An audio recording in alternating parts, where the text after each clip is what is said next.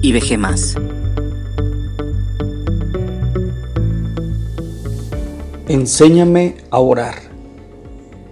Lucas 11.1 Aconteció que estaba Jesús orando en un lugar y cuando terminó, uno de sus discípulos le dijo, Señor, enséñanos a orar, como también Juan enseñó a sus discípulos. El pueblo de Israel era una nación de miles de años de conocer a Dios y de hablar con Él. ¿Cómo es que un judío se acerca a Cristo y le pide que le enseñe a orar? ¿Qué no sabían? ¿Qué veían de diferente en esa oración para catalogarse como ignorantes en la oración?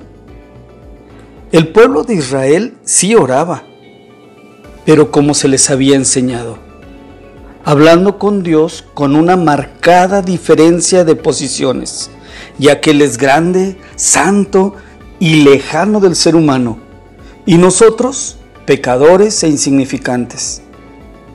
Ni siquiera el nombre de Dios debían pronunciar. Toda oración era en el templo o con la cabeza en dirección al templo. No lo hacían en el nombre de nadie, pues dependía si lo merecían o no. Y así, entre muchas otras cosas. Por el contrario, la oración de Cristo era en cualquier lugar, hacia cualquier dirección, hablando con mucha cercanía y confianza. Se podía tocar muchos otros temas, no solo el pecado y del anhelo de un Mesías. Era como platicar con un amigo, un padre. Era como ya estar en el reino prometido. Es por eso que le piden, enséñanos a orar de esa manera. ¿Alguna vez te has preguntado si oras bien? ¿Cuáles serían los métodos de evaluación para saber si lo hacemos bien? ¿Qué resultados se deben esperar para comprobar que fue efectiva la oración? Tristemente, la mayoría basa la eficacia de la oración en si fue contestada o no.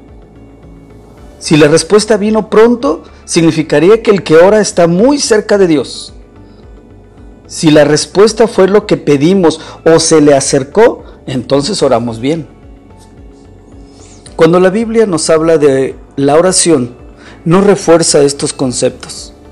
Más bien se inclina al ser, no al obtener.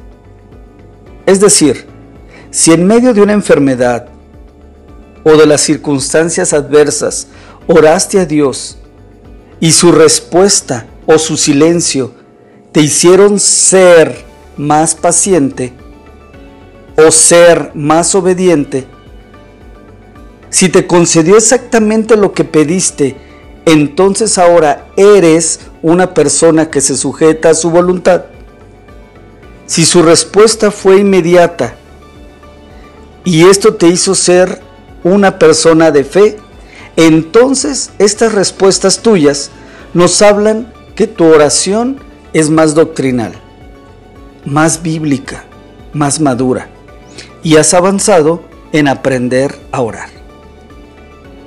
Si tú crees que ya sabes orar bien y que tu forma y manera es la ideal, te recomiendo tener siempre una actitud de aprender a orar mejor, con más cercanía, con más doctrina, con más adoración para honrar a nuestro Dios.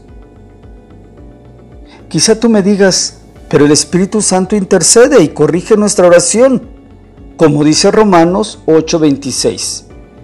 Y de igual manera, el Espíritu nos ayuda en nuestra debilidad. Pues ¿qué hemos de pedir como conviene? No lo sabemos, pero el Espíritu mismo intercede por nosotros con gemidos indecibles. Y tienes razón, es verdad, pero dice que Él nos ayuda en nuestra debilidad, así como un padre ayuda a caminar a su hijo en algo que todavía no sabe, pero esperando que un día domine el caminar para poderlo ayudar en otras áreas o como un maestro instruye a leer bien al que ignora cómo hacerlo, esperando que madure, que no sea para siempre la misma debilidad. Te invito a que oremos esta semana, en todo momento, practicando toda clase de oración, breves, largas, de adoración, de petición, de alabanza, de confesión, etc. Pero que también aprendamos algo nuevo de la oración y de la manera en que lo hacemos hasta que lo hagamos como Él manda. Primera de Juan 5:14 y esta es la confianza que tenemos en Él, que si pedimos alguna cosa conforme a su voluntad, Él nos oye. Muchas bendiciones.